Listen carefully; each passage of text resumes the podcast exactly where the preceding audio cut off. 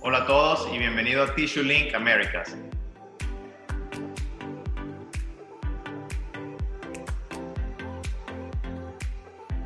La idea de nuestros programas es resumir las noticias del último mes que han ocurrido en nuestras regiones, en Brasil, Latinoamérica y Norteamérica, y que ustedes también han visualizado en nuestros portales de Tissue Online. Uh, yo empezaré con las noticias de Latinoamérica y hoy día me acompañan mis colegas Felipe Quintino, fundador de Tissue Online en Brasil. Hola Felipe. Hola Héctor, mucho gusto. ¿Qué tal? Y también nos acompaña Brian Ucatovi, fundador de Tish Online Norteamérica. Brian, ¿qué tal? Buenos días, Héctor. Buenos días, América Latina. Gracias por acompañarnos. Y entrando un poco más en temas de noticia, en Latinoamérica y pienso a nivel mundial también, uh, se ha venido rodando una noticia últimamente que es la escasez de containers uh, para la transportación de productos, no necesaria papel, necesariamente papel higiénico, pero cualquier producto que vamos a adquirir en tiendas o supermercados. Y una de las razones que hemos visto o que se ha reportado es porque fabricantes en Asia, específicamente en China, uh, están dispuestos a pagar hasta 5 o 10 veces el valor de traer el container de regreso a China para ellos poder exportar sus productos de regreso a, a nuestros países. Eh, obvio, eso ayuda a la economía de Asia, pero las economías locales de las Américas se ven afectadas, ya que nuestros fabricantes, no solo de materia prima, pero también de productos finales, eh, se ven con esta escasez de container para transportar sus productos. Uh, por ejemplo, la empresa Susano, que es uno de los mayores productores de pulpa en Brasil, uh, ha reportado que en el mes de marzo se vieron afectados con sus exportaciones de ese rubro fuera de Brasil por una escasez eh, bastante grave de containers y ellos prevén eh, que algunos países puedan otra vez volver a tener cierta escasez de papel higiénico por la falta de materia prima para fabricarlo o inclusive la transportación del mismo producto de aquellos países que lo exportan. Y esto ha sido una noticia que ha venido, eh, como se comenta últimamente, de cierta importancia porque como no solo afecta el papel higiénico, sino varios rubros de la industria. Y es algo que tenemos que tener un poco atento también todos a los fabricantes de, de papel higiénico. Eh, en un tema más positivo, eh, hemos visto también una transición a energía limpia en nuestro mercado. Eh, la empresa Kimberly Clark en Colombia ha empezado a utilizar vehículos eléctricos para la transportación de sus productos dentro del país e inclusive en una mayor escala la empresa Alas Doradas en El Salvador, en Centroamérica, ha hecho una inversión de instalar cerca de 9.400 paneles solares en su empresa para generar hasta 5 megawatts peak de energía. Eh, ¿Qué significa esto? Que no solo van a tener eh, generación de energía limpia en sus alrededores, pero esta energía es el equivalente a lo que cerca de 2.000 hogares consumen por año o el equivalente a 1.100 vehículos eh, en las carreteras y se evitaría, digamos, eh, una generación de dióxido que produce obvio contaminantes en el ambiente. Y hemos visto que en la empresa automotriz, más que todo, se ha visto este impulso de energía eléctrica y ojalá podamos, digamos, expandir esta, esta nueva energía o innovadora, si se quiere decir, al rubro de producción de productos, ¿no? De, de manufactura también. Otra de las noticias que vimos también en el, en el portal de Tish Online Latinoamérica es la demanda de las marcas propias en América Latina. Y aun cuando en Europa, Norteamérica, inclusive Brasil, al consumo de marcas propias marcas genéricas o blancas, como algunos la llaman, han, sido en, han estado en crecimiento y han sido populares. Países como Perú, Uruguay, Colombia registraron el mayor crecimiento de consumo de marcas genéricas o propias por los consumidores y esto tal vez un poco atado al tema de la pandemia, del COVID-19, con la escasez de papel higiénico, algunos consumidores se han visto tal vez forzados a comprar otras marcas de producto. Uh, no obstante, eh, los productores se han comprometido también a que las marcas genéricas o blancas no sean solo percibidas como marcas de baja calidad o productos económicos. Se espera que en los siguientes meses o años estas marcas puedan ofrecer a los consumidores mejores productos, ya bien sea con más capas de papel o distintos tipos de tecnologías de gofrado o cantidades de hoja en los productos. En, en el último año se reportó aproximadamente un 10% de crecimiento en, en, este tipo de productos y la tendencia es que van a seguir creciendo un poco atados de nuevo con la, con la pandemia y la escasez, pero también por la propia mejora de los productos ah, de marcas genéricas o marcas blancas, que como las llamamos. Y como última noticia para, digamos, la región Latinoamérica, queremos agradecer a nuestros suscriptores y a también las empresas que se han ah, dedicado a promocionar en nuestros portales para Tish Online Latinoamérica. Ah, arrancó en vivo el 15 de marzo y ya hemos tenido bastantes suscriptores que están interesados en recibir nuestras noticias, nuestra información y los seguimos este, invitando a que nos acompañen y puedan recibir este tipo de noticias y este tipo de conversaciones que vamos a estar ah, compartiendo con nuestros suscriptores, de alguna manera resumiendo los mercados de tissue en las Américas. Le dejo la palabra a mi colega Felipe, si quieres hablar un poco del mercado de Brasil y las últimas noticias más relevantes. Ok, Héctor, gracias. Gracias por las noticias. Aquí en Brasil, ese mes de marzo es un desafío para el mercado de papel tissue.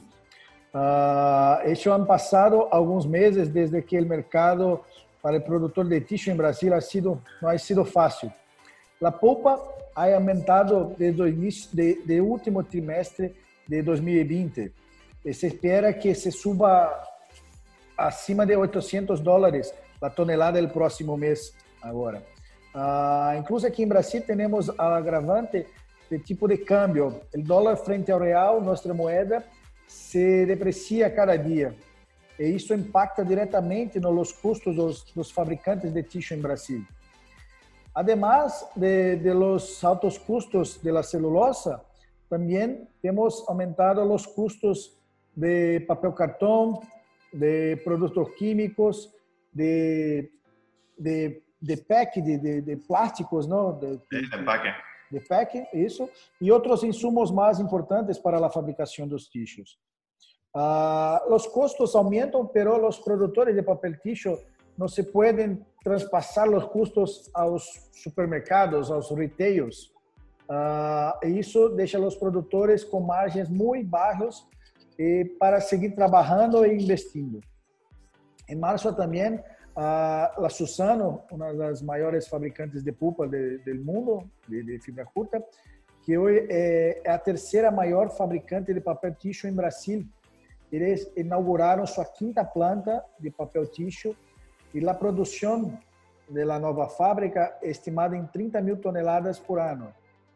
Hoje, a Suzano já tem cerca de 8% do mercado de papel tissue em Brasil com menos de três anos de experiência no mercado. Uhum. Uh, Suzano também está em pronto, devieram anunciar a sua nova planta de, de pulp, de celulosa, que dará uh, 2,3 milhões de toneladas de capacidade instalada, equivalente a cerca de 20% de sua capacidade instalada atual. Uhum. A, a inversão é de cerca de 3 bilhões de dólares essas são as principais informações, Héctor, de Brasil.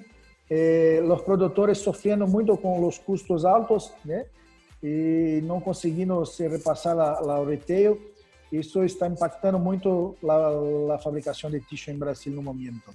Sí, sí, gracias Felipe. Y obvio, eso, eso se refleja un poco en los mercados adyacentes a Brasil también.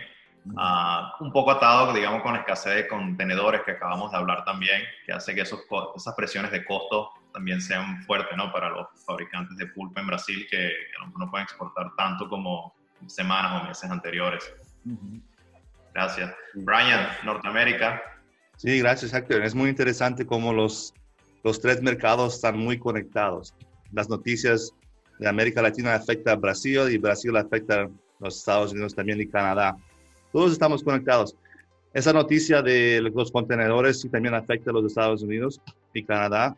Cuando hablo, voy a decir Norteamérica mejor para que las personas entiendan mejor. Y también va a afectar mucho. La, confianza aquí en los Estados Unidos está subiendo mucho porque ya los, los, los casos estamos aumentando, subiendo mucho las personas que se están vacunando ah, contra la, la, pandemia, que es muy buena noticia y eso está ayudando a la confianza a crecer y también esa confianza va a ayudar a los mercados que llamamos away from home aquí o institucional, institucional, perdón. Eso va a ayudar mucho también para las, los fabricantes de sus productos ya pueden abrir sus máquinas que están dedicadas a esos productos. Y ese mercado e, es muy importante aquí en los Estados Unidos y, dependemos mucho, ah, los fabricantes dependen mucho de esa, de, esa, esa, confianza de las personas que usan esos productos. Entonces vamos, ya estamos viendo los fabricantes de esos productos abrir sus máquinas y, a producir más y más. Y, eso va a ayudar a todas las personas que, que son fornecedores o suplidores a esos fabricantes también. Ah, otra noticia muy interesante ah, que está pasando aquí es el uso de, de, máquinas de secar las manos. sí, secadores de manos. De secadores de manos, sí. Ah, los restaurantes, los bares, los espacios públicos. Eh, siempre una guerra entre usar papel de toalla y los secadores de manos en, los, en esos espacios. Y la pandemia ayudó mucho a las personas a, hacer, a decidir qué quiero usar en estos, en estos lugares. Y ahora las personas están demandando para usar más papel de toalla. Y yo pienso que los, los espacios públicos, los restaurantes, los bares también están notando eso, que ya, también tenemos muchas noticias diciendo que las secadoras de manos no son tan higiénicas como un papel de toalla. Correcto. Y también visualmente lo podemos ver. Cuando usamos las secadoras de manos, vemos la agua chorreando al piso y se queda muy feo la apariencia de ese lugar, eh, en vez de tener un papel de toalla. Entonces, esa es una noticia que publicamos este mes pasado y muchas personas están viendo esta noticia aquí en los Estados Unidos. Y esa guerra continúa hoy y va a continuar por muchos años. Y parece que la pandemia está ayudando mucho para las personas que quieren usar papel de toalla, tener la opción. Y lo que estamos viendo aquí en los Estados Unidos es las, es compañías dando esa opción. Por lo menos te, dejan, te dejan eh, eh, ah, decidir qué quieres usar. Y ya estamos viendo muchas de las sacadoras de manos ya apagadas y desligadas o con una advertencia diciendo que esta esto aumenta la capacidad de la velocidad del virus y... Lo propaga más, ¿eh? Eso, gracias, muchas gracias, Héctor. Y por último, también quería agradecer al, público latinoamericano que está siguiendo a Tissue Online Latinoamérica.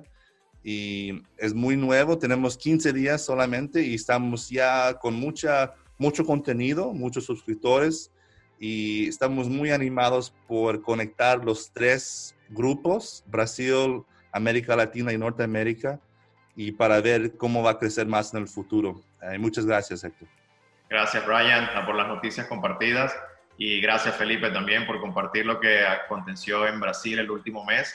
Y una vez le reiteramos a nuestros seguidores en Tish Online, ah, nos pueden visitar en los tres portales, tishonline.com.br para Brasil, tishonlinenorthamerica.com para Norteamérica y tishonlinelatinoamerica.com para Latinoamérica para que reciban noticias y aquellas empresas que quisieran promover sus productos o proyectos, con mucho gusto nos pueden contactar en cualquiera de los tres portales para cualquier paquete de publicidad o de anuncio que quieran evaluar con nuestras empresas.